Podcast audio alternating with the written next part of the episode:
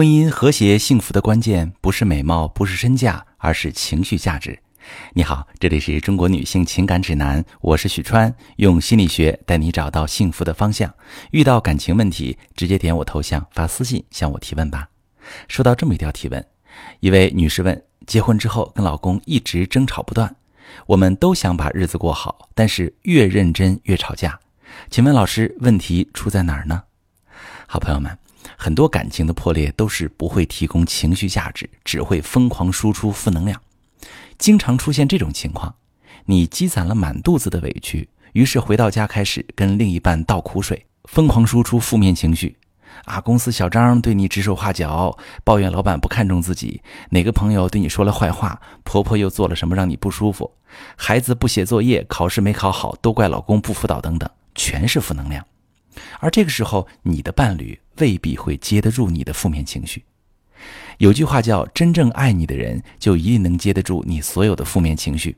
这句话本身没错，但如果你把这当做真爱的准则，觉得伴侣理所应当承受你的所有负面情绪，把它当垃圾桶输出时，他在这段感情里的体验感会很差，会觉得跟你相处很难受，慢慢的变得不爱跟你说话。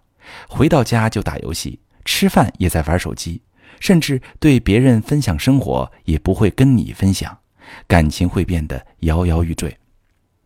这很好理解啊！试想你的另一半每天回到家就跟你抱怨生活不公，抱怨得不到你的关心，抱怨工作上的劳累，满满的负能量，整个人天天情绪低落，对一切丧失了积极进取的心态，你会被他影响，自己也处于低气压之下。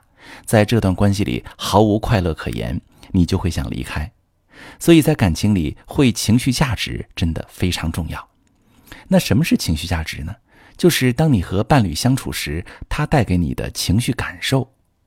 如果你和他在一起，每天都很开心，你的自卑、焦虑、烦恼都能在他的鼓励和支持下变成自信，甚至会主动产生为了他自己也要积极生活的念头。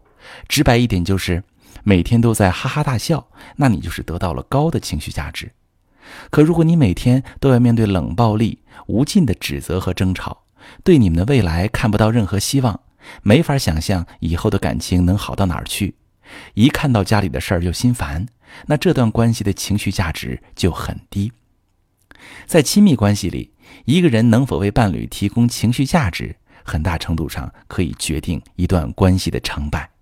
比如，老公被公司裁员了，情绪价值低的女性会一直骂骂咧咧，说老公没能力，抱怨他运气这么差，或者特别焦虑，觉得生活和家庭没了经济来源，最后还得男人反过来安慰她，或者男人也被她影响，两个人一起焦虑，为此发生争吵，感情变得很差。而情绪价值高的女性，她会关心老公的心情、今后的打算。还会想到自己有什么可以帮到他的，他会给到老公理解、支持和鼓励。看到妻子这么善解人意和陪伴自己，男人会觉得很开心，工作上会更加努力，感情上会对妻子更好。可见，会不会提供情绪价值，会直接影响婚姻的走向。当然，给伴侣提供情绪价值，完全不等于压抑自己的需求。也不是去做一个完全压抑负能量、只剩积极笑容面具的空心人，而是能够先放下自己评判伴侣的冲动，真正去了解他的情感需求。当一方难过时，另一方能够表达“我虽然不懂你，但我愿意倾听你、陪伴你”，而不是嘲讽说“这有什么好难受的”，就是最大的情绪价值。所以。知道怎么提供情绪价值，并且知道如何向伴侣正向索取情绪价值，其实对于婚姻的稳定格外重要。两个人能够相互提供情绪价值，就会构建感情里爱的流动。而如果情绪价值丧失，就会让彼此都感受不到被爱，造就婚姻的破裂。如果你跟你对象感情状况不大好，就得反思一下，你们是不是不大会提供情绪价值？那情绪价值分几个维度，怎么去提供？如果你真的遇到这样的状况，可以把你们互动的情况发私信，详细跟我说说，我来告诉你如何改变目前的情况。